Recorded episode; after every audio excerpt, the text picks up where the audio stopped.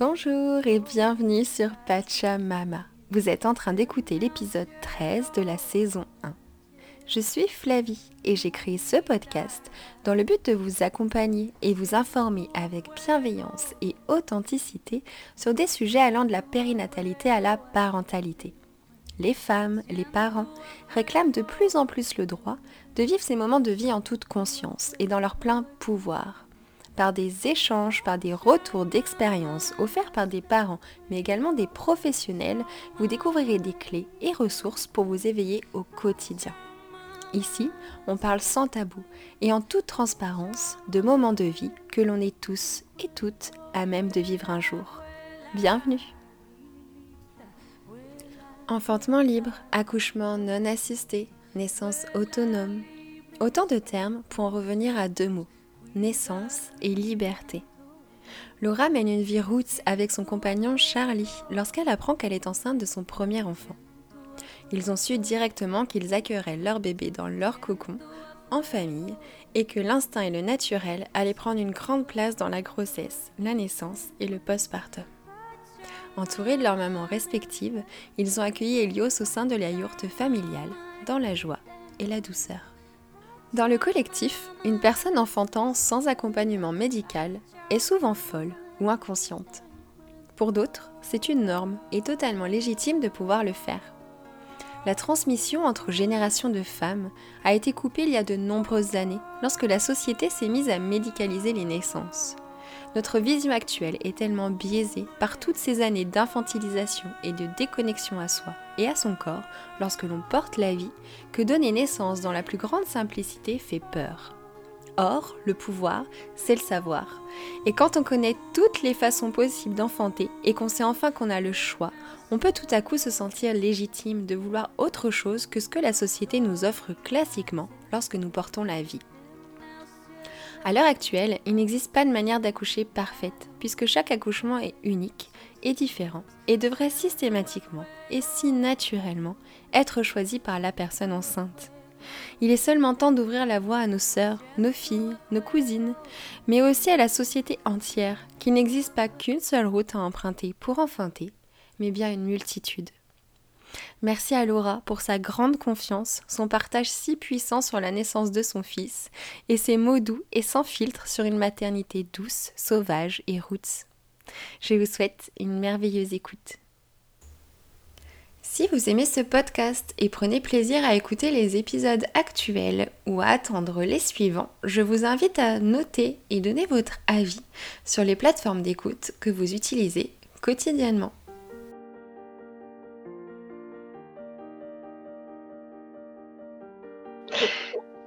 Salut Laura Salut euh, Je suis ravie qu'on arrive à échanger euh, aujourd'hui. Ça fait plusieurs semaines qu'on se tourne autour pour pouvoir euh, parler et échanger toutes les deux. Donc merci beaucoup de m'accorder ce temps. Merci à toi.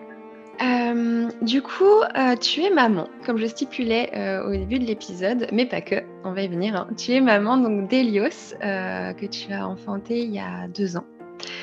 Et euh, tu l'as accueilli euh, avec ta famille, avec ton conjoint, avec euh, ta maman et la maman de ton conjoint, et c'est tout. Donc c'est ce qu'on appelle communément un Anna, un Ella, après libre à chacun et chacune de choisir comment il veut l'appeler. Donc moi le but de l'épisode, comme je t'ai dit aujourd'hui, c'était d'échanger déjà sur bah, ton accouchement, la naissance de ton fils, mais aussi euh, ta vision à toi, ton évolution en tant que maman sur euh, justement la maternité, les naissances, etc. Euh, la transmission aussi peut-être que tu as pu avoir justement de ta maman ou des femmes de ta famille. Et puis bah, un petit peu l'évolution sur ta maternité jusqu'à aujourd'hui. voilà, donc ça fait beaucoup. Mais je suis sûre que tu as plein de belles choses à nous dire. Euh, du coup, reprenons depuis le début. Tu apprends que tu es enceinte euh, d'Elios, donc il y a plus de deux ans. Euh, à ce moment-là, qu'est-ce que tu fais comme pratique? Est-ce que tu as déjà voilà, connaissance un peu de ce que tu veux faire? Est-ce que voilà, quel est ton, ton statut à ce moment-là par rapport à la maternité et aux naissances? Alors, à ce moment-là, moi, c'était déjà clair en moi que je voulais une grossesse et une naissance naturelle. après, le naturel restait encore assez, assez large, on va dire. Et, et avec mon compagnon, enfin voilà, l'un comme l'autre, on savait qu'on voulait quelque chose de, simple. Et on n'a pas tendance à trop se prendre la tête ou, à vouloir avoir besoin d'être rassuré par, par beaucoup de professionnels médicaux, on va dire. Lui, il, il était déjà deux fois papa avec deux naissances euh, à domicile. Donc, il était aussi en, grande confiance, en fait, euh, ce, qui, a continué, moi, de, maintenir aussi la confiance euh, que j'avais. Et, donc, on commence, on commence ce début de grossesse bah, déjà avec beaucoup, beaucoup de, joie et d'énergie.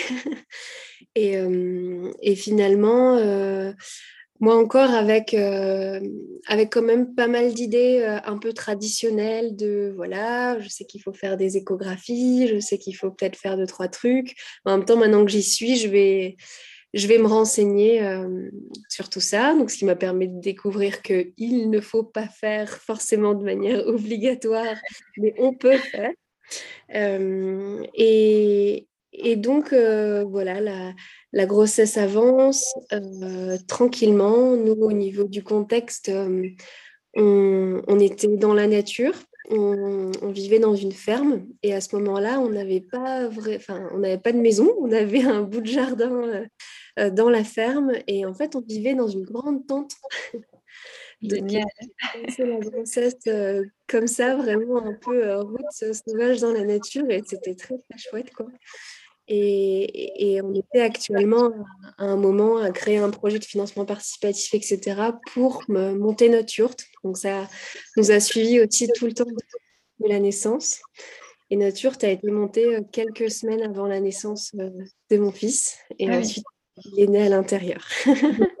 Timing parfait du coup pour, euh, pour le, petit cocon d'accueil de, de ton fils. Du coup, j'ai quelque chose aussi qui m'intriguait, une petite question. Ça revient souvent, c'est au niveau de la transmission et de la vision en fait que chacune euh, a par rapport à la naissance, par rapport à voilà justement où est-ce qu'on peut accoucher, comment est-ce qu'on peut accoucher. Euh, c'est très différent selon les femmes. Est-ce que toi, euh, ça a toujours été de dire, euh, voilà, moi je veux un accouchement naturel? Est-ce que c'est quelque chose que ta maman t'a transmis ou que d'autres femmes t'ont transmis? Comment tu as évolué un petit peu sur ce chemin-là?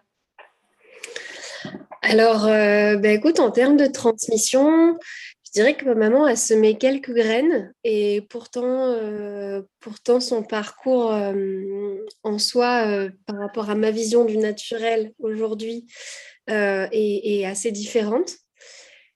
Et, et, puis, et puis après, moi, ce qui m'a intéressé aussi, c'est de, lui parler pas mal de comment s'était passée ma propre naissance pour qu'on puisse un petit peu voir un, peu ça. Et pour le coup, c'était assez enrichissant et je me suis rendu compte que ça s'était passé très simplement dans une maternité, mais très simplement, sans complications et, et, et sans intervention particulière. Donc c'était chouette et j'ai bien apprécié savoir un peu plus ça. Et, et après, euh, notre envie, euh, qui est notre famille, donc euh, ma, ma belle-mère, c'était une évidence. Il y a quelque chose de très, de très, très fluide avec elle. C'est pas toujours le cas, ça, c'est rigolo. Oui, oui c'est vrai. C'est vrai. ah bah moi je, l'adore, elle est géniale. et, donc, et donc du coup, c'était sûr avec mon compagnon. Bah, après, c'était une condition qu'il avait posée aussi. Il avait dit, OK, on part sur un enfantement autonome ensemble. Euh, je pourrais expliquer un petit peu plus comment on est venu jusqu'à ça, mais, euh, mais par contre, je, veux être moi épaulée par quelqu'un. Je veux pas être la mmh. seule épaule.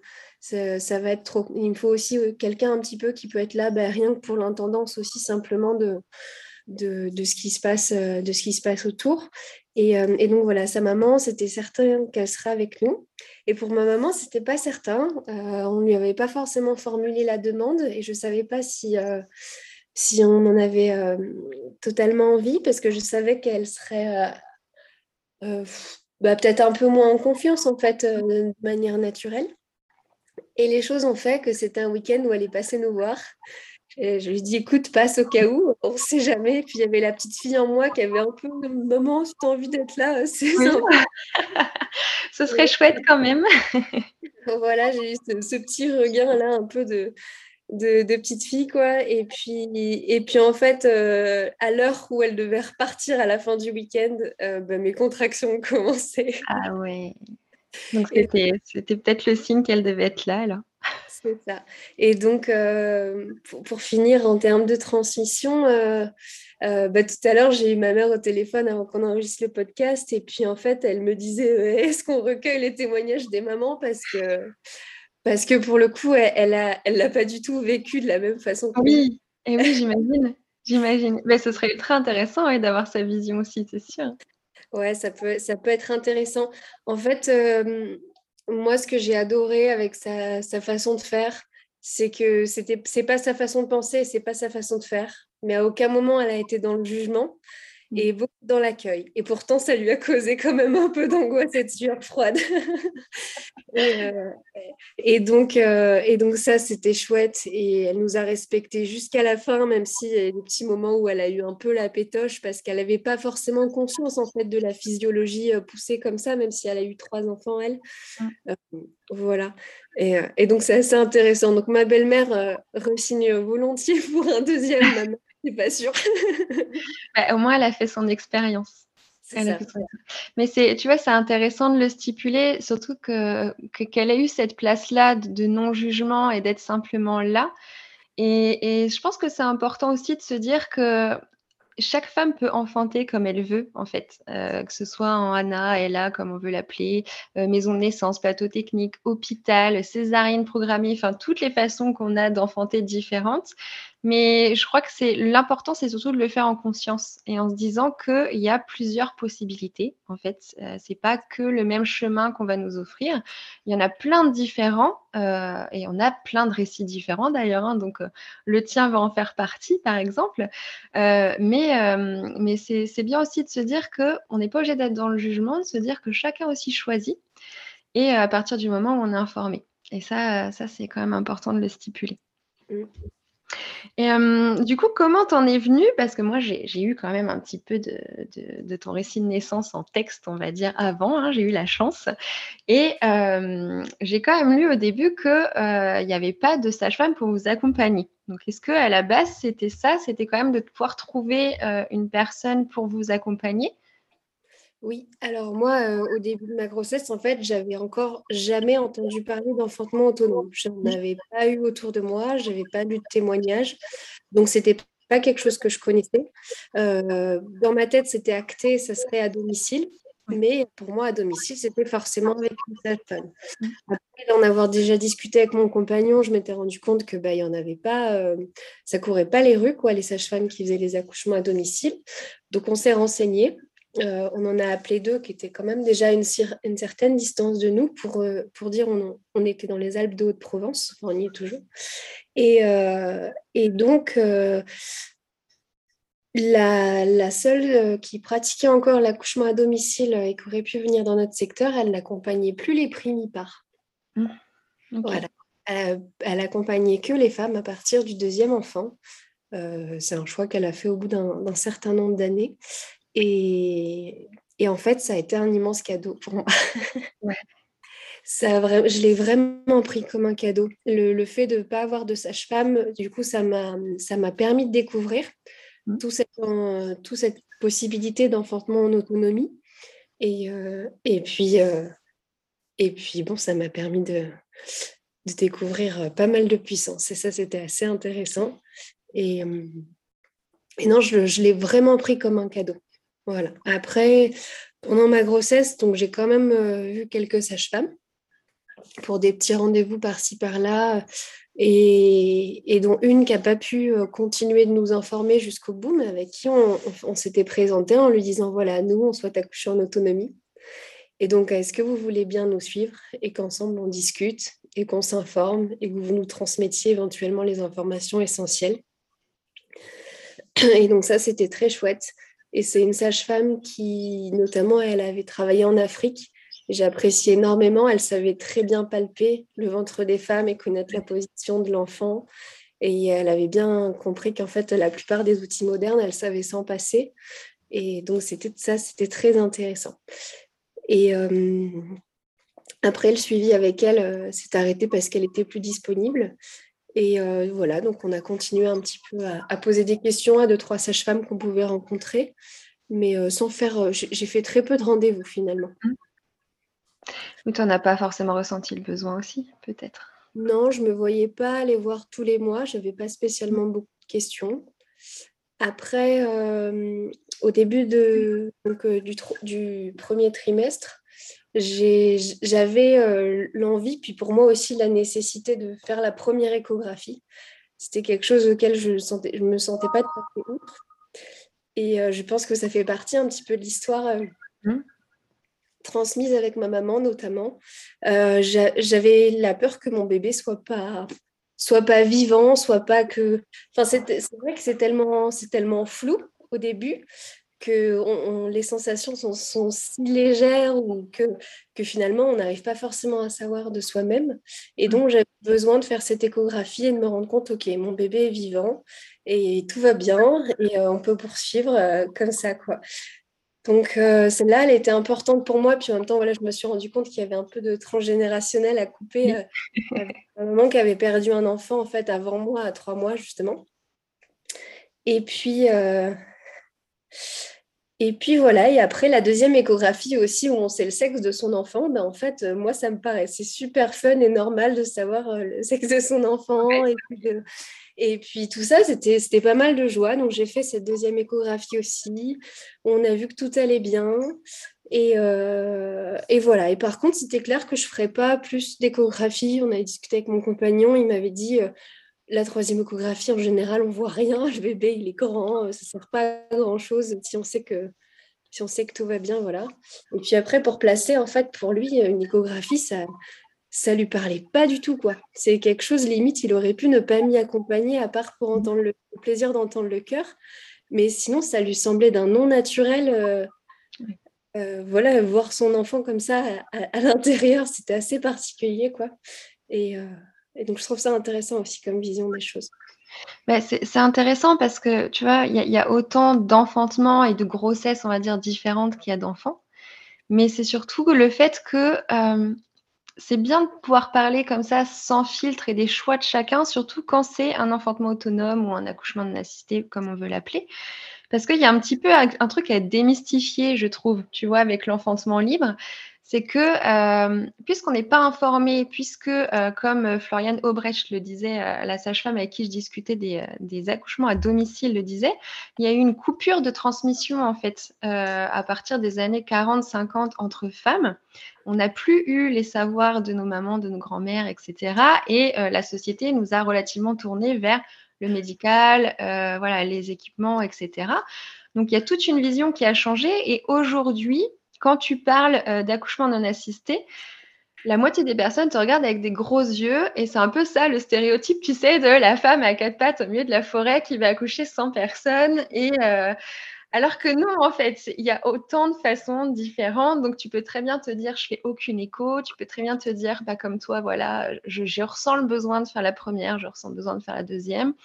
Euh, T'en as qui vont faire un, un suivi ultra, ultra chargés, euh, ultra vraiment euh, suivis euh, au niveau médical et qui vont finir par enfanter tout seuls chez eux. donc il y a plein de choses différentes. Donc ouais, c'est vraiment intéressant que toi tu puisses partager ce côté-là et qu'on puisse comprendre aussi qu'on peut enfanter librement et pour autant être informé et voir des fois malheureusement plus informé que certaines femmes, dont ça a été mon cas par exemple pour mon premier, où euh, on va à la maternité et on attend que ça se passe, quoi. Et on comprend rien de ce qui se passe et de comment ça se passe. Et des fois, il faut cette étape-là pour avoir un éveil et se dire, attends, je vais aller chercher plus loin parce qu'il y a peut-être autre chose. C'est sûr. Après, euh, j'ai bien senti qu'en fait, au fur et à mesure des mois, c'était toute une déconstruction de pensée un peu qui se faisait tranquillement. Je sentais que je détricotais euh, un peu des, préconçus ou des choses que j'avais pu entendre. Et hum, avec, je me suis informée, mais finalement assez peu. En fait, je me suis pas plongée dans des tonnes de livres, dans plein de choses. Plus ça allait, plus j'étais dans je suis mon intuition. Et, c'était vraiment l'intuition au maximum et je ne voulais pas trop mentaliser en fait les choses. C'est pour ça que j'ai vraiment évité de, me noyer dans trop de contenu. Et finalement, le plus efficace des contenus pour moi, ça a été euh, un petit groupe Facebook d'enfantement autonome et non assisté. Et là, j'ai lu plusieurs récits, j'ai posé quelques questions quand j'en avais. Et ça, ça a été une bonne ressource qui m'a apporté pas mal de, conscience, de confiance, et qui m'a permis de voir ce qui était possible. Après, pendant ma grossesse aussi, euh, donc avec mon compagnon, on, est tous les deux formés en naturopathie. Et donc, on avait conscience de la physiologie et, donc on a, appliqué, on a appliqué nos connaissances beaucoup. Et ce qui fait que c'était une grossesse, enfin, j'étais en en pleine vitalité. Quoi. Moi, ça s'est passé vraiment très, très bien. Euh, j'ai eu quelques petits désagréments de grossesse, euh, je dirais comme un peu euh, des hémorroïdes, des petits désordres de l'ordre de la flore vaginale, des choses comme ça. Mais ça, je sais que c'était dû, c'était dû un peu avant à, à une prise d'antibiotiques depuis des années. J'en ai pas pris. Puis, avant de tomber enceinte, j'ai eu une otite. Enfin bon, voilà le truc euh, et, toute la grossesse, ça m'a suivi un petit peu dans, mm. le développement euh, de ma flore. Et donc, j'ai dû rétablir un petit peu tout ça avec l'alimentation tout du long. Mais franchement, c'était pas grand-chose. Et sinon, je me, j'ai envie de dire, je me sentais presque légère pendant ma grossesse. Moi, j'ai pris, j'ai, pris 9 kilos. Et puis, euh, une semaine après la naissance de mon petit, j'avais, perdu mes, mes 9 kilos. Quoi. Ça s'est fait tout. C'était assez, assez intéressant de, voir comment fonctionnait le corps. Et hum, voilà, et puis j'étais super active, quoi, beaucoup marcher dans la nature, vivre dans la nature, être, euh, voilà, pas de chauffage, pas de... plein de choses comme ça. C'est chouette. Mais je pense qu'à partir du moment où ça reste fluide, tu vois, encore une fois, c'est que faut aussi se refaire confiance. Mais à mon avis, c'est un peu, tu vois, je sais pas si tu es beaucoup entouré de femmes, par exemple, ou euh, tu disais que tu étais sur le groupe euh, Facebook, et je crois que c'est là le plus beau cadeau, c'est de pouvoir s'entourer, en fin de compte, de femmes, virtuellement parlant ou physiquement parlant, mais euh, voilà, d'avoir des récits, des, peut-être de la force aussi, des bonnes énergies qui vont, qui vont venir un petit peu te booster. Et à partir de là, tu vois, est-ce que toi, tu as, des, des, femmes de ton entourage qui, euh, dans ce moment-là, euh, ont vécu aussi peut-être un enfantement libre ou en tout cas euh, t'ont apporté des bonnes ondes ou alors hormis ta maman et ta, belle-maman le, jour de la naissance, tu me disais que tu vivais que tu vivais assez proche de la nature. Voilà, est-ce qu'il y avait d'autres familles, est-ce qu'il y avait d'autres femmes qui étaient un petit peu dans cette optique-là? Eh ben, alors dans cette optique-là, en tout cas avec une certaine ouverture d'esprit, euh, oui, plutôt. Mais de manière générale, euh, les gens autour de moi, ils, étaient quand même encore euh, raccrochés à une certaine conventionnalité, si je peux dire comme ça, des naissances et d'une grossesse. voilà, avec un parcours assez ponctué de, de ce qu'on nous dit de faire de manière de manière générale. Quoi. Et, donc, non, je n'ai pas vraiment eu d'exemple. Finalement, j'ai été un peu l'exemple. et donc, ça, c'est chouette. Et voilà, même nos, mamans, en fait, elles sont venues, mais, mais sans, la, sans la connaissance de la physiologie. Quoi. Elles sont venues les yeux fermés, mais aussi parce que je crois qu'on est... On s'est positionné avec un tel ancrage et une telle confiance que finalement, ça, ça, a beaucoup dirigé ça. Ça a beaucoup dirigé les gens euh, autour de nous. Ça a fait qu'on n'a pas eu spécialement de, de, retour un petit peu désagréable ou de, ou de jugement euh, encore d'autres personnes extérieures. Et que, oui, on a, on a porté un certain exemple, même auprès de auprès d'un peu mes amis et tout ça. Euh, elles ont bien apprécié aussi ces échanges. C'est chouette. C'est très chouette. en tout cas, moi, j'ai pris plaisir à, lire aussi ton, récit de naissance. Euh, et, si tu veux en partager un petit bout avec nous, ce serait très chouette, parce qu'on a envie de savoir la suite, du coup. Comment ça s'est passé euh, Voilà, là, donc il y a eu la fin de l'aménagement de votre grande tante, comme tu le disais. Euh, et après, par la suite, voilà, comment a été l'avenue au monde d'Elios Oui, alors en fait, on a transitionné de notre tante à notre yurte. Donc, voilà, la yourte, la yourte venait juste d'être finie de construire et, et la mezzanine d'être posée quelques jours avant. Et il y a ce fameux week-end où je propose à ma maman de, venir, la maman de mon compagnon qui était arrivée. Donc ça y est, c'était parfait finalement. on attendait ça parce qu'elle venait un peu de loin. Euh, et puis ce week-end-là, euh, donc c'était euh, c'était fin septembre, je vais faire un tour avec ma, ma petite sœur au potager et c'était le moment de ramasser les dernières courgettes, aubergines, etc.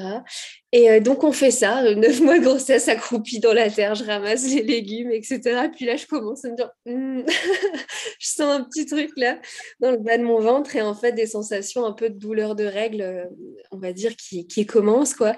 Donc, je me traîne un petit peu pour revenir jusqu'à la yourte. Et puis là, en me posant, on se rend compte que, que bah, je me dis, ah, mais c'est des contractions, quoi, en fait. Et, euh, et donc, euh, et, on regarde passer une heure, quoi, on regarde et on se rend compte qu'elles sont régulières, bien à peu près toutes, toutes, les dix minutes, quelque chose comme ça. Donc, là, ma maman qui dit, bon, en fait, je ne vais pas partir. et, euh, et, et, donc, et donc, voilà, ça, ça commence tranquillement et c'était chouette parce que bah, y avait les enfants de mon compagnon autour de nous, il y avait les mamans, il y avait ma petite sœur. Donc en fait, il y a eu une, et puis une belle journée ensoleillée, etc. Il y a eu une effervescence d'un coup de tout le monde réalise oh là là, ça y est, c'est maintenant. Et euh, donc il y a eu tout un moment hyper actif un peu. Et puis le temps que chacun euh, voilà se rende compte et puis finisse de préparer cet espace qui, qui était tout neuf quoi. Et, euh, et donc les enfants sont partis, euh, ma petite sœur est rentrée, et puis après on s'est retrouvés dans un, dans un calme et une sérénité euh, beaucoup plus douce tous entre nous. Et, euh, mais avec un sourire quoi jusqu'aux oreilles, c'était vraiment ça qui était chouette. Et, et, puis avec mon compagnon, on a eu l'envie d'aller faire une petite balade, quoi, de s'extraire un petit peu justement de, de tout ça. Donc, on est parti marcher. Euh, c'était magnifique, le bord de la rivière, euh, monter un peu plus en haut de la montagne. Je m'arrêtais dès j'avais des petites contractions, mais c'était encore enfin, super euh, possible de les supporter et de marcher. Et puis bon, lui, enfin, il a versé toutes ses larmes au haut de la montagne. oh là là, ça y est, on y est, beaucoup de joie. Donc ça, c'était assez chouette de réaliser que c'était le moment. Et voilà, après, on est descendu à la yourte donc dans un, dans un grand calme. Et puis, euh, moi, je me suis installée un petit peu confortablement. Euh, les... Donc, mes contractions ont commencé à peu près vers 15 heures de l'après-midi. Et euh, jusqu'à 22 heures, c'était, c'était tout calme,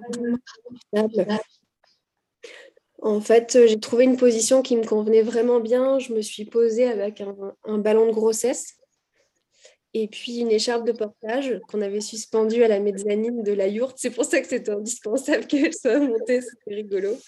Et, euh, pendant, ce, nombre, euh, ce long nombre d'heures, en fait, à chaque contraction, je m'avançais tranquillement sur mon ballon en, tirant mon écharpe de portage. Et puis après, je me reposais à, nouveau à, à genoux, à même le sol. Euh, on avait mis, euh, on avait en dessous de moi, en fait, la sage-femme m'avait conseillé d'acheter des alaises jetables. C'était assez pratique parce que j'ai perdu tranquillement au fur et à mesure la poche des os. À chaque contraction, ça coulait un tout petit peu.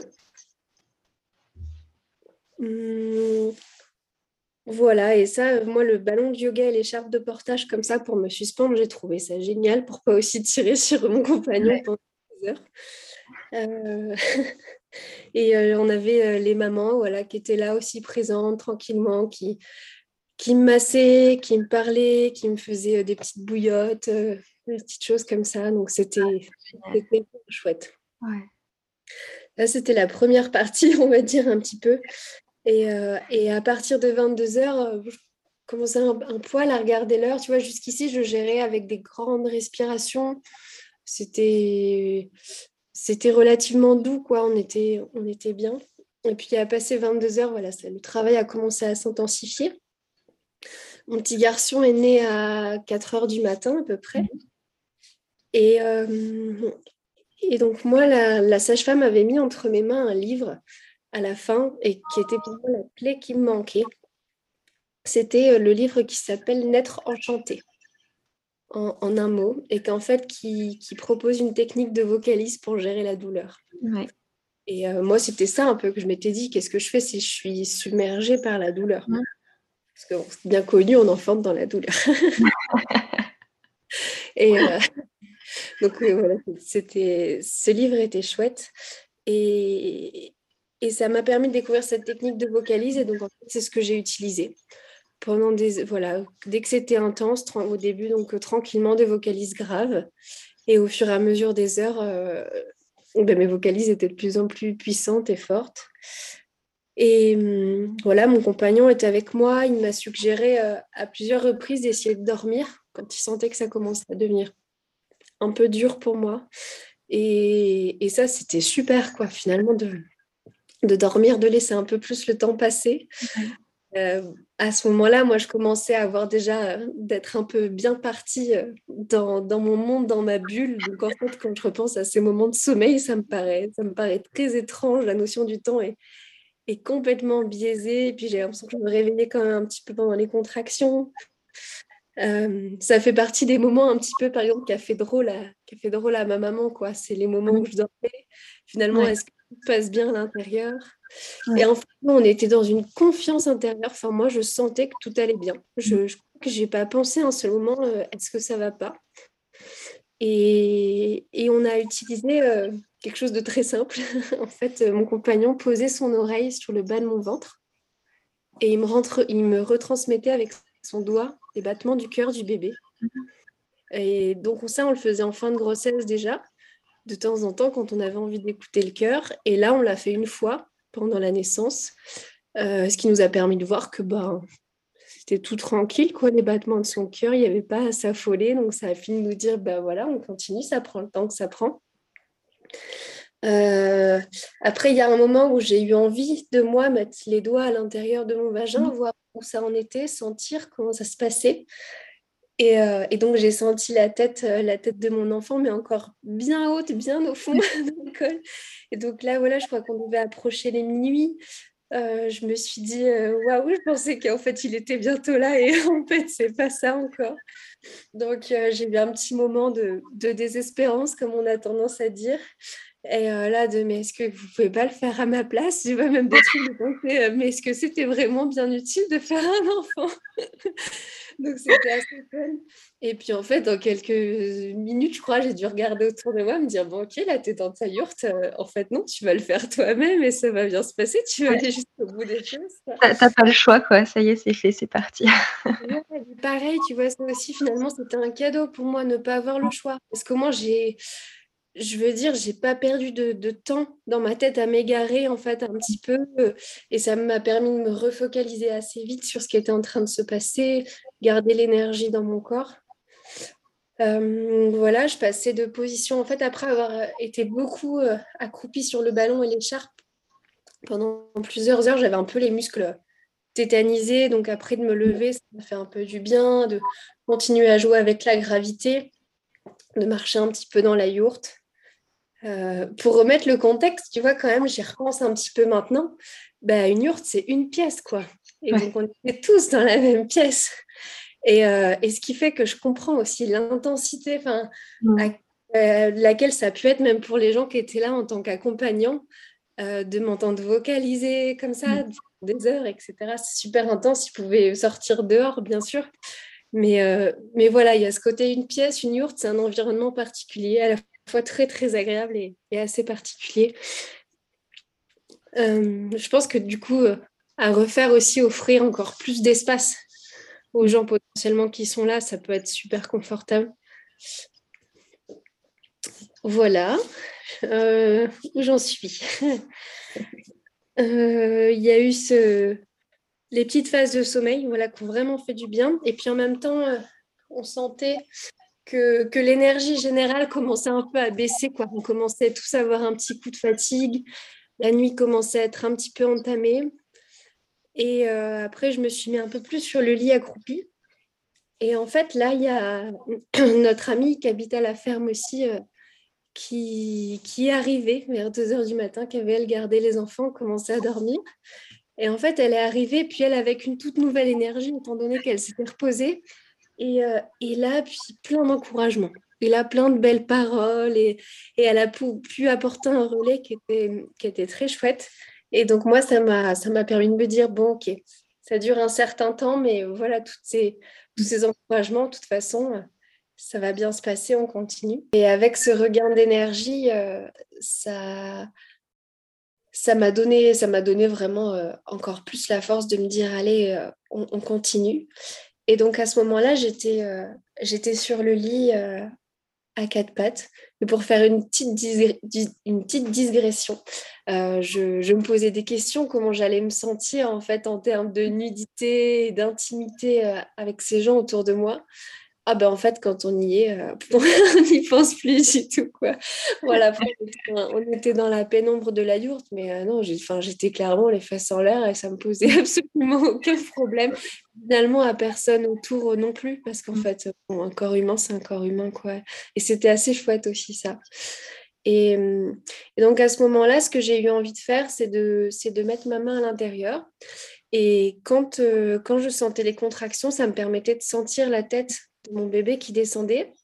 Et puis après, c'est vrai qu'à la fin de la contraction, il y a une petite frustration de Ah, il remonte un peu, ce qui est normal. Et, euh, et hum, bon, voilà, je commençais quand même à avoir une certaine fatigue et une certaine envie que, que ça aboutisse. Et, et du coup, j'avais envie de maintenir un petit peu la poussée. Quoi. Vous sentez que j'avais envie de maintenir un peu sa tête qui descend. Donc euh, voilà, je me posais la question à la fois, est-ce que euh, je veux pas forcer les choses, je veux pas, veux pas trop pousser, mais pour autant, euh, voilà, j'ai envie, que sa tête continue de, descendre. Donc en fait, c'est ce qui s'est passé. Je, gardais ma main à l'intérieur, puis voilà, tranquillement, je chantais à chaque contraction et je maintenais une certaine poussée. Et puis, euh, puis après, voilà, on, se relâchait un peu et ça a fait que ça a pas mal avancé comme ça. Après, j'avais lu quelque chose euh, que j'avais bien aimé, c'est en fait finalement chez les mammifères ce changement intuitif de position qu'il y a quand vraiment le bébé va passer. Et, moi, c'était vraiment ça. Je suis passée du lit euh, au tapis. Euh, et à ce moment-là, à nouveau à genoux sur le tapis. Et puis là, j'ai senti qu'il arrivait. Euh, ce, moi, ça m'a vraiment beaucoup impressionné, le, passage de sa tête. Donc, le fait d'avoir tout le temps gardé ma main j'ai senti mes tissus qui, s'extendaient euh, à leur maximum. Et puis en fait, le, début du cercle de feu qui commence, je commençais à sentir. Et puis je crois que j'ai dû lever la tête en me disant, mais ça va pas passer. et, euh, et, puis bon, là, les femmes autour de moi qui avaient tout eu des enfants, euh, elles ont dit, mais c'est fait pour passer. donc, donc du coup, bon, voilà. Et après, euh, en termes de vocalise, je crois que moi, j'avais l'impression de, hurler, quoi, un petit peu en quelque sorte. Mais après coup, ils m'ont dit, mais non. bon, j'ai vocalisé très fort et, vraiment grave, mais enfin, c'était pas des hurlements, c'était des râles de, puissance, quoi, un petit peu. Et, euh, voilà, et donc euh, j'ai quand même induit voilà, certaines poussées. Je sais que et puis je l'ai ressenti un petit peu après. Et puis ce moment un peu de crispation finale aussi euh, a, eu quelques conséquences en quelque sorte. Je pourrais expliquer un peu à la fin, mais, mais voilà. Et, après, bah, de toute façon, de m'accorder ce lâcher prise de, de. Donc à ce moment-là, euh, sa tête est sortie. Et puis là, j'ai senti à l'intérieur de moi cette rotation assez incroyable du reste du corps. Et puis ensuite, le reste de son corps est sorti. C'est, euh, c'est ma belle-mère qui l'a attrapé et qui l'a mis ensuite euh, dans les mains de son papa. Et, et, puis, euh, et, et, puis voilà, moi j'ai eu un certain besoin de, de, me rassembler. En même temps, à ce moment-là, ils ont constaté qu'il avait un ou deux tours de cordon autour du cou.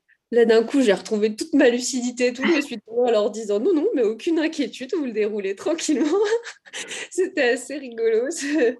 Et puis, euh, et puis voilà, après, j'ai pris mon petit garçon contre moi. Et puis, c'est vrai que mes premières paroles ont été C'est beau, mon fils.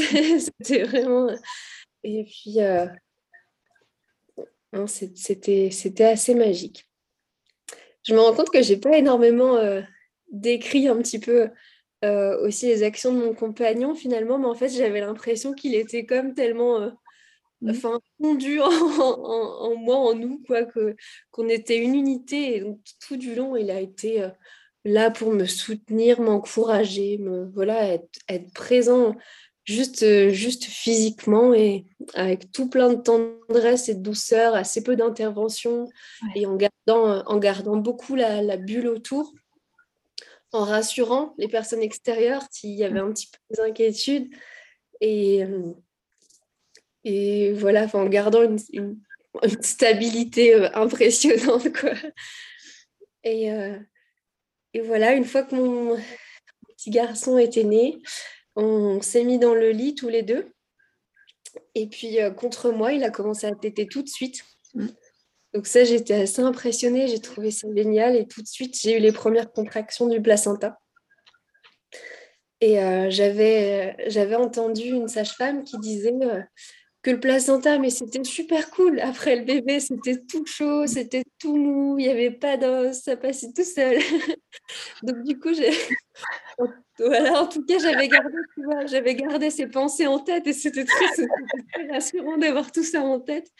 Et, euh, et, donc, ok, je me suis dit, bon, ça recommence les contractions, mais, euh, mais ça va être chouette, quoi. C'est bientôt, euh, c'est bientôt fini. Donc, on a pris le temps de se poser. Là, il y avait, il y avait une joie générale de ouf, tout va, tout le monde va bien et c'est, merveilleux. Et, mais en même temps, tu vois toujours dans le calme, avec une toute petite luminosité. Et puis, euh, dans cette bulle de bois rond, là, c'est. Enfin, moi, j'aime beaucoup cet environnement. Et, et en fait, euh, au bout d'une demi-heure à peu près, ils m'ont encouragé à me dire Bon, est-ce que tu veux qu'on t'aide à t'avancer un peu au bord du lit? Mmh. Et puis, comme ça, éventuellement, tu vois, et, et on ne tarde pas trop pour le placenta. Comme ça, comme ça c'est fait. Et, était tranquille. Quoi. Et en fait, en, en, m'aidant à, m'avancer un peu au bord du lit, on a mis une bassine. À ce moment-là, mon ami m'a proposé de, de prendre le, petit en pot à peau, en fait, le temps que, que je puisse, moi, euh, délivrer le placenta. Et en mettant au-dessus de la bassine, en une toute petite poussée, le placenta est sorti. Mmh. Voilà, donc c'était chouette. C'était aussi la dernière étape euh, que nous, on, avait pu considérer comme un petit peu délicate, tu vois, après vérifier qu'il n'y ait pas trop de saignement, de choses comme ça. Et le cordon, du coup, vous l'aviez déjà coupé ou pas? Ou vous l'avez gardé euh? Non, on n'avait pas déjà coupé le cordon. On, était, euh, on avait gardé relié. À ce moment-là, euh, mon amie qui, elle, en fait, avait vu déjà pas mal de naissances d'animaux et tout ça, a examiné le placenta, m'a dit voilà, il est tout entier, c'est super il manque pas de morceaux. Donc on était assez rassurés. Euh, on laisse quelques minutes passer, pas de saignements anormaux, donc c'était chouette. Et on a dû couper le cordon, euh, ça devait être encore une bonne heure, une bonne heure et demie après, quand il était tout blanc en fait. Quand il était tout blanc, euh, on l'a on l'a coupé avec un couteau de notre ami coutelier tout neuf, tout bien aiguisé. C'était assez chouette. Et Et puis, euh, et puis en fait, c'était aussi parce que pour avoir plus de liberté de mouvement, quoi, c'était. Nous, on a trouvé ça pratique en tout cas. On se mhm. sentait pas un placenta lotus ou quelque chose comme ça. Et donc, une fois posé dans le lit, bon voilà, là, c'était un peu le soulagement pour tout le monde. Finalement, tout le monde est un peu parti et, nous a laissés tous les trois pour, euh, pour le reste de la nuit. Et, euh, et voilà, ça nous a fait du bien. Ouais, se reposer un petit peu comme ça. Et, du coup, alors après, le, postpartum immédiat, les premières heures après du fait d'être euh, chez toi au chaud, euh, comment tu, comment tu l'as vécu Comment vous l'avez vécu ça? Ben, assez rigolo en fait. Le lendemain matin, voilà, je me réveille, euh, il fait jour, je regarde à côté de moi, j'ai mon bébé, mon chéri, trop bien. Et en fait, et en fait, je me lève en me disant, oh, je vais aller faire pipi euh, dehors, euh, euh, je vais prendre l'air, ça va être trop chouette. Et en fait, je n'avais pas mesuré, je crois, l'énergie que ça avait demandé à mon corps. et donc, je commençais à descendre. Et en fait, j'avais, bah, étant donné que j'étais restée très vite allongée après la délivrance du placenta et tout, j'avais encore quand même un petit peu de sang qui devait qui devait être évacuée. Et donc, en fait, je perds du sang sur le trajet. Je me suis dit pour mes proches qu'elle arrivait, tu sais, il y avait des gouttes sur les escaliers jusqu'aux toilettes euh, sèches qui sont dehors. Et puis, puis j'avais des vertiges. Je, me suis dit, mince, là, ils dorment là-haut. C'est pas très pratique, quoi. Donc en fait, je suis remontée tant bien que mal. Et là, je dis à mon chéri, oh, j'ai galéré, à... j'ai galéré quoi. Il me dit, mais quelle idée, t'avais un pot à côté de toi pour euh, et, bon, ça m'a permis de réaliser, ah oui, quand même, je, je viens d'enfanter quoi. mais euh, il y a une volonté d'autonomie un petit peu, c'est rigolo quoi. Et alors moi, ça m'a ça m'a marqué quand même, tu vois, la, la puissance. La mmh. puissance qui m'a traversée, la puissance de cet enfantement. J'avais beau avoir, euh, je pense en avoir pris une certaine mesure, euh, bah, de le vivre, c'est tout autre. Et donc, j'étais quand même assez remuée par, euh, par cette intensité, cette puissance de tout ce qui venait de se passer. Et, et en même temps, voilà, en joie, mais j'ai mis un certain temps à réaliser, même à verser un petit peu mes quelques larmes de bonheur. Tu vois, ça a pris un certain temps, euh, à peu près 24 heures, je dirais après, pour que je redescende un petit peu de tout ça. Et voilà. Et de manière générale, en fait, euh, j'ai été quand même. Euh, enfin, moi, je me sentais un peu, un peu cassée du bas, quoi. Mmh. j'ai déchiré un petit peu au niveau des lèvres. Et donc là, je pense que c'est justement du fait de cette crispation au moment de la tête un peu qui est sortie de j'ai eu peur, quoi, tu vois, un petit peu, ça m'a impressionné, plutôt que de laisser couler, de lâcher prise, d'offrir de, la flexibilité, de l'ouverture. Et puis, euh, et puis, je suppose que j'avais peut-être aussi un hématome ou quelque chose comme ça. de manière générale, j'ai mis, mis une bonne semaine quand même à réussir à, à marcher. Donc ça aussi, ça m'a, ça m'a impressionné. J'avais une grosse pesanteur euh, dès que je me levais. Et, euh, et puis j'étais assez faiblarde quand même. voilà, donc euh, bon, je sais que ça, ça dépend de, des femmes et des enfantements, mais pour le coup, j'étais assez faiblarde. Et en fait, après le lendemain, donc, on a informé la, la sage-femme qui, était, qui était adorable que bah, tout s'était bien passé pour nous. Et elle est venue nous rendre une petite visite après. Voilà, donc ça c'était, ça, c'était très très chouette de sa part. Euh, et pour le, pour le postpartum, du coup, pour tes, les, tes différents mots, justement, peut-être pour les, voilà, les, peut-être éventuellement les points que tu as eus ou pour son petit hématome ou même pour euh, te redonner un peu d'énergie, je suppose que vous avez pioché dans l'alimentation. Euh, voilà, en étant justement proche de la naturopathie, est-ce que voilà, tu as usé d'autres ressources? Tu avais prévu aussi peut-être que ça allait se passer, que tu allais avoir besoin de certaines ressources ou, euh, ou pas du tout? Oui, tout à fait. On avait prévu ça. Enfin, moi, je m'alimentais de, fruits, de spiruline, d'eau de mer, de, pollen. De... J'avais vraiment très envie de ça. Quoi. Mon chéri me faisait des bols, euh, des bols comme ça. Et puis après, il y avait ma belle-maman qui est restée en fait une petite semaine avec nous. Et là, c'était assez merveilleux. C'était une petite fête toute discrète ah, qui faisait tout, nickel autour. Et puis, euh, et, puis qui nous faisait des, petits plats, quoi. Et, et, donc, oui, pour ça, on avait prévu au niveau de l'alimentation. Je, j'étais quand même un peu anémiée, un peu palote. Et donc, en fait, avec la spiruline, avec l'eau de quinton, euh, l'eau de mer, ça, ça a beaucoup aidé, quoi. Ça, m'a permis de, bien me remettre. Et au niveau des points de suture, moi, ça a été un peu la phase délicate. Et euh, parce que euh, la sage-femme est venue quand même plusieurs heures après. Mm. Et donc, elle a constaté que j'avais besoin de points de suture, enfin, besoin. Elle m'a dit, écoute, là, ces mots, c'était bon, c'est un peu de la dentelle. et puis, euh, moi, je, je, je pense qu'on peut faire des points, quoi moi, à ce moment-là, euh, j'ai pas regardé euh, dans quel état j'étais et puis j'ai juste fait confiance, quoi. Pleinement confiance. Et, euh, et donc, j'ai accepté les points de suture, sauf qu'en fait, quand on n'est plus, enfin, quand c'est plus à chaud, en quelque sorte, et voilà, elle, a utilisé un spray anesthésiant mais qui n'avait pas encore anesthésié la zone, quoi, tu vois. Donc, mmh. pour moi, ça, là, ça a été pire, pire que les, contre les contractions que j'ai pu, que j'ai pu vivre. Et euh, si c'était à refaire, euh, bah, en fait, simplement pas de point de suture. Quoi. Je laisse le corps comme il est, je laisse le corps se remettre. Euh, après, c'est vrai que la zone des... Je sais pas, en fait, ce que ça aurait donné sans les points de suture ou avec, mais en fait, je m'en fiche, quoi, tu vois. Et donc, bon, ça, c'était aussi intéressant de voir. Après, cette sage-femme, elle avait à la fois ce côté un petit peu médical et un petit peu, en fait, elle m'a mis un gros cataplasme d'argile et l'hydroladrose, tu vois. Donc voilà, c'est chouette. Elle avait vraiment les deux, quoi, les deux côtés. Ouais, ouais. Donc c'est comme ça que j'ai que j'ai fait pour pour me cicatriser un petit peu et pour guérir. C'était cataplasme d'argile, hydrolat de rose. Je me lavais avec un peu d'hydrolat. Et puis après, avec mon, fils, en fait, on est resté quasiment nus pendant une semaine, je dirais, tous les deux.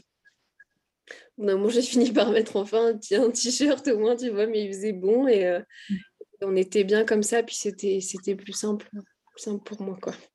C'est chouette de pouvoir bénéficier du confort, en fait, surtout de, de, voilà, de sa maison, de son chez-soi, euh, quand on est, euh, quand on vient d'enfanter, en fait, tout simplement, quoi. Pas besoin d'aller à gauche, à droite, euh, d'attendre auprès du monde. C'est vraiment chouette. En tout cas, tu nous as livré un beau récit de naissance. Là. Merci. Moi, j'avais les larmes aux yeux quand même, hein, tout à l'heure. ben, et, puis après, tu vois, une petite précision que je voulais faire, c'est qu'en fait, nous, on s'était dit que si on sentait la nécessité d'aller à la maternité ou d'appeler euh, les secours, ben, on n'hésiterait pas à le faire. On n'a jamais été contre ça. Mais c'est vrai que les premières maternités étaient à une heure de route, hein, quand mmh. même. Donc euh, là, il n'y en avait pas, il avait pas de plus près. Donc c'est aussi pour ça que je me... au moment où j'ai dû me dire bon, tu dois le faire par toi-même, c'est parce que c'était loin d'être une solution euh, confortable ou de facilité d'aller dans une maternité. Et, ça aurait été franchement la galère, je pense, un trajet pareil, etc. Et, euh, et puis de toute façon, j'en étais capable. Donc, donc ça, c'était ah chouette. Tu nous l'as prouvé là. Tu nous l'as prouvé en nous racontant sa naissance, justement. c'est très, très chouette.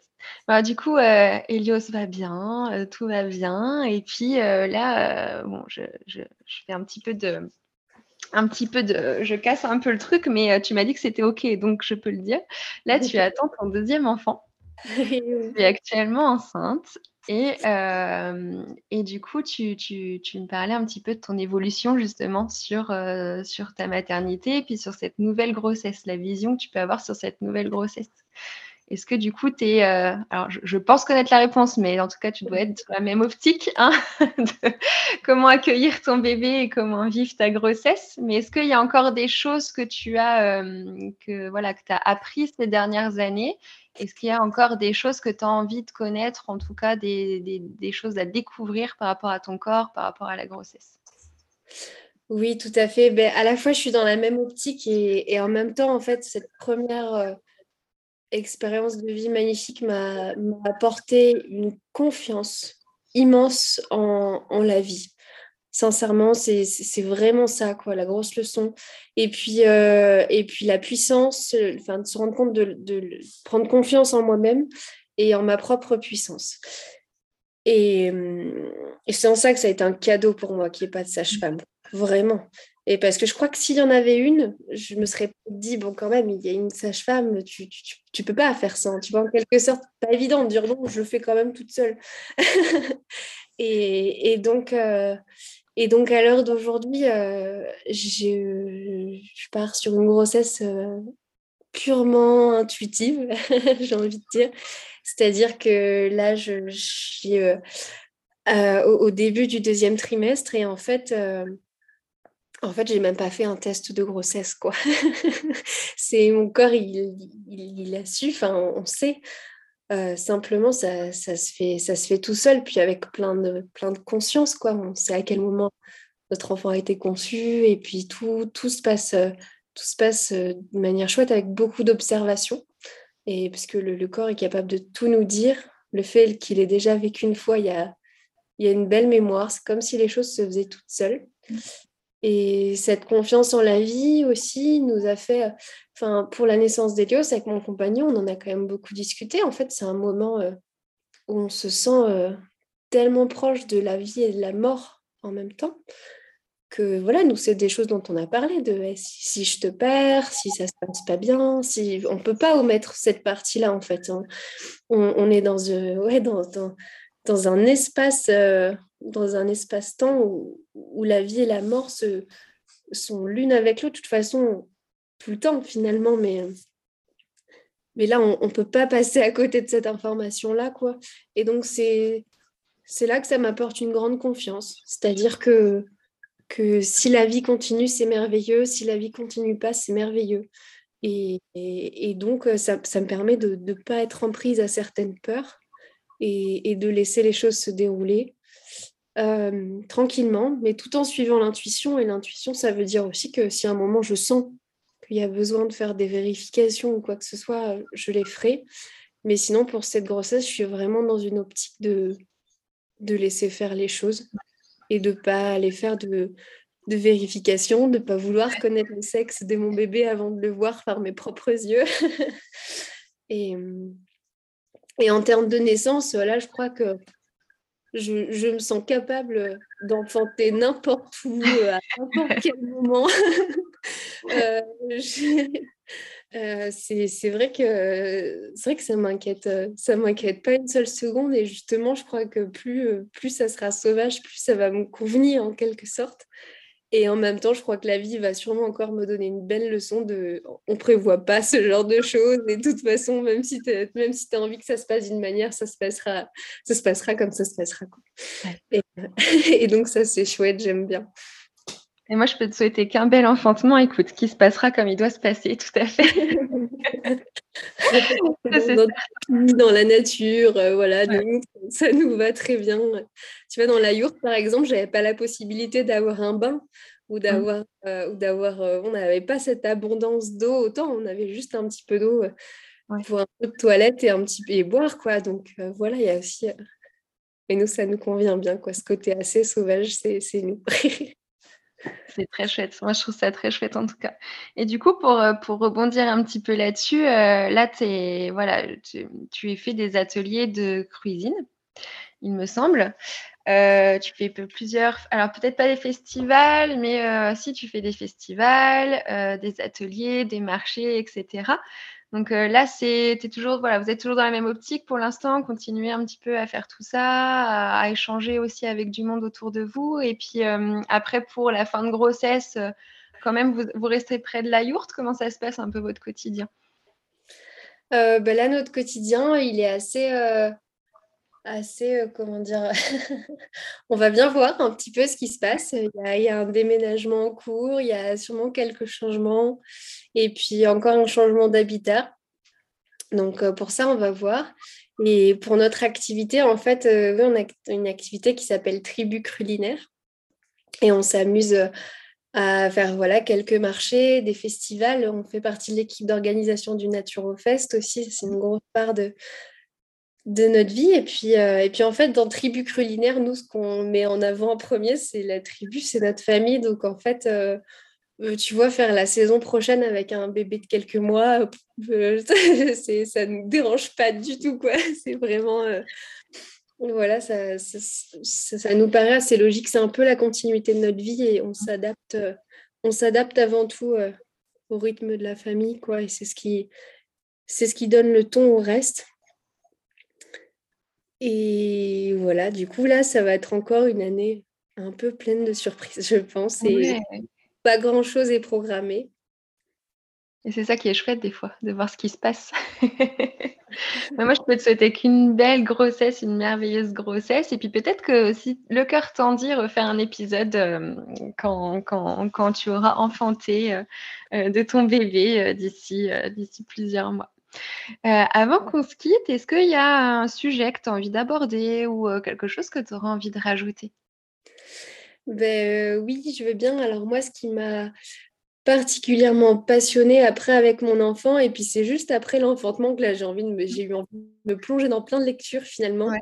Et j'ai commencé par deux livres que maintenant je mets entre les mains des personnes à chaque fois que, qui, le souhaitent le plus possible. C'est le livre euh, Sans couche, c'est la liberté qui parle de l'hygiène naturelle infantile. Et puis le livre Peau à peau, si celui-là est tout simple sur le portage, je l'ai trouvé très très bien. Et donc en fait, nous, ça a été ça. C'était des portages en écharpe, euh, tout simplement dans, dans la nature, euh, tranquillement. Il y a des, des fois, on, on emmenait le troupeau de brebis de la ferme en fait se balader. Et je me souvenir une fois avec mon petit en portage, en fait, moi, je me suis mis nue et lui aussi. Mmh. Il était très froid dehors, tout était gelé et, on s'est euh, emmitouflé, mais l'un avec des couches par-dessus nous, tu vois, par-dessus l'écharpe. Et euh, pour euh, garder les chaleurs corporelles du peau à peau, quoi, c'était assez génial. J'imagine. Voilà, donc on a utilisé beaucoup, beaucoup le portage. Et l'hygiène naturelle infantile, pour nous, ça a été une expérience absolument géniale. Et là, je le constate encore plus. Mon petit garçon, il a deux ans. Bon, chaque enfant est totalement différent, j'en tire pas de conclusion générale. Euh, mais euh, nous, il, est propre la nuit depuis, je crois, c'est limite un an et quelques mois. Ah, ça, ça m'intéresse. Alors, je pense qu'il y a plusieurs choses. Il y a eu le fait qu'on a mis un peu en place l'hygiène naturelle infantile. Donc, les, dès la première semaine de, vie, euh, on lui a proposé au-dessus d'un petit, d'un petit bol, c'était même pas un pot, c'était un bol, quoi, d'éliminer avec du coup des petits sons assimilés au pipi, au caca. Mmh. Très vite, il a compris que c'était super confortable pour lui plutôt que d'être mouillé dans une couche. Euh, en sachant qu'on n'a jamais utilisé de couche jetable, on a toujours utilisé des couches lavables et surtout des langes à nouer au début. Mmh. On trouvait ça très pratique euh, parce que le lange à nouer, il s'adapte. Euh, tu n'as pas à en changer quoi, par rapport à des couches lavables. Et on va pas couper. On va juste préciser que tu es enceinte et que quand on est enceinte, eh ben, des fois, on manque un peu d'air. Mais c'est tout à fait normal. À toutes les mamans qui nous écoutent, vous l'avez peut-être vécu un jour ou vous le vivrez peut-être. Voilà, du, coup, voilà. Du coup, Laura a un petit peu de mal à reprendre sa respiration, mais je crois que c'est bien normal. Voilà, il y a cette excitation de raconter tout eh ça mêle. Non, mais donc euh, voilà, on utilisait des langes à nouer. Euh, et après, il y a le fait que nous-mêmes, on allait éliminer dehors. Et donc en fait, on emmenait avec nous quoi. À chaque fois, moi, à chaque fois que j'allais faire pipi, je prenais mon petit, euh, mon petit avec moi, même tout petit petit quoi. Et puis finalement, il éliminait dehors. Donc en fait, il a très très vite pris cette habitude. Et c'était assez simple. Après, il y a eu des phases où j'avais juste pas envie de me prendre la tête, des moments où ça marchait pas du tout. Enfin, ça, ça a été loin de marcher à tous les coups Mmh. Donc, ce que je faisais, c'est que quand c'était confortable et possible, je lui proposais. Quand ça l'était pas, je mettais une couche lavable. C'était, on a fait en sorte de faire ça euh, sans que ça nous complique la vie, bien au contraire. La nuit aussi, je me sentais pas de le faire. Je sentais que ça nous demandait trop de réveil, trop de choses comme ça. Mais par contre, à chaque fois qu'il se réveillait de la sieste, on proposait, un peu comme moi. Enfin, nous, je sais qu'à chaque fois que je me réveille euh, la nuit ou d'une sieste, euh, j'ai envie d'uriner, etc. Donc, c'était pareil pour lui. Et donc, ça marchait très bien. Et ce qui fait qu'aujourd'hui, euh, moi, je, ouais, je vois à quel point c'est simple pour lui, quoi, finalement, de d'être propre et tout ça, quoi. Et, euh, et donc, l'hygiène, enfin, moi, ça m'a passionné J'ai trouvé ça assez mais c'est chouette que tu en parles parce que c'est encore un sujet sur lequel je pense qu'on a un peu plus de, de visibilité maintenant. Euh, c'est vrai qu'on en parle un peu plus souvent. Moi, pour le coup, à titre personnel, tu vois, c'est quelque chose qui m'a appelé, qui m'a interpellée euh, justement quand j'étais enceinte de mon deuxième enfant.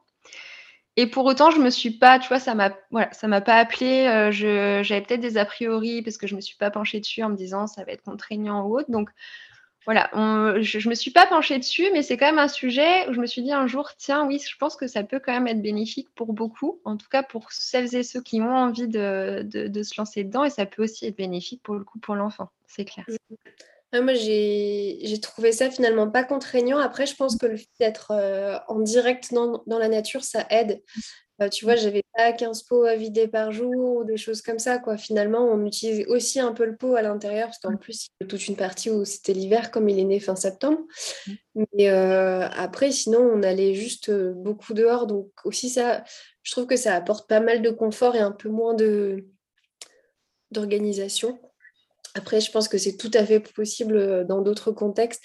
Mais moi, j'ai apprécié le fait de se dire, on prend tout aussi soin de l'assimilation de son enfant, donc de son alimentation, etc., que de son élimination. Et, euh, on ne peut pas, on peut pas l'omettre, le cacher, et puis euh, pas en tenir compte. Puis en plus, c'est des facteurs euh, de visibilité sur sa santé aussi, je trouve qu'ils sont essentiels, quoi, de pouvoir un petit peu voir son élimination et de s'y intéresser, quoi. Bah, et puis ça lui apprend aussi qu'effectivement, éliminer, c'est quand même une, une, loi de santé qui est importante. Tu vois, c'est tout à fait. On sait que les enfants ils sont de plus en plus éveillés de nos jours euh, et, si on leur apprend pas déjà à comprendre comment fonctionne leur corps et comment euh, détecter les signes que les signaux que le corps envoie, c'est déjà quand même un beau cadeau. Donc je pense qu'effectivement, cette technique-là, ça peut aussi effectivement les aider. Donc bah, celles et ceux qui nous écoutent, si ça vous tente, hein, voilà, c'est donc rappelle-nous le nom du livre, si c'est un livre dessus. il, y en a, plusieurs. Moi, celui que j'ai adoré, c'est le livre qui s'appelle Sans couche, c'est la liberté.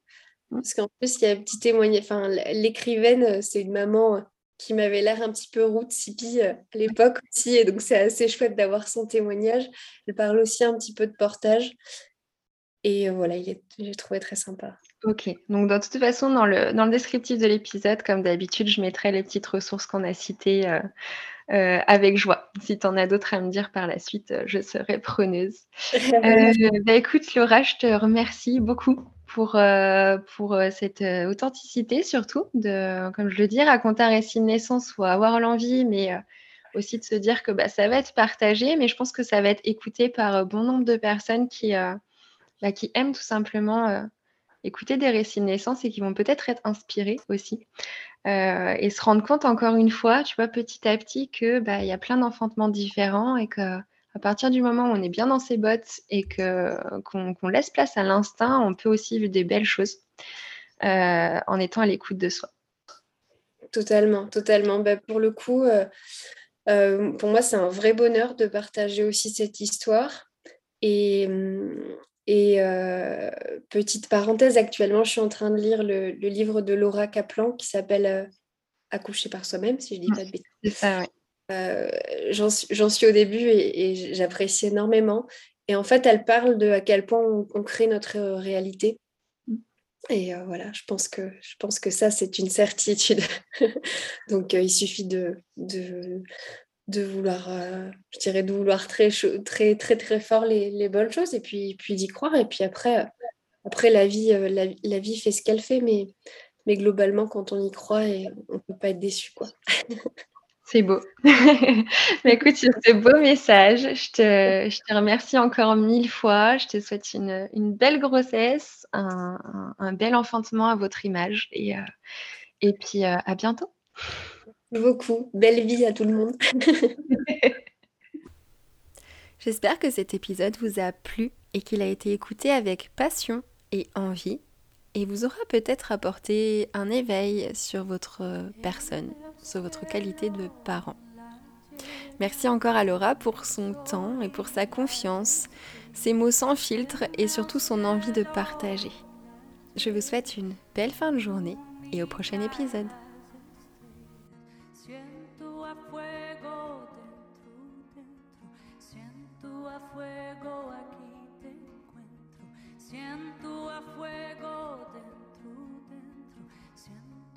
juego aquí te encuentro.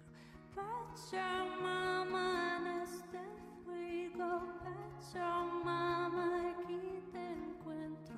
Pacha mamá en este fuego, Pacha mamá aquí te encuentro. Vuela, vuela.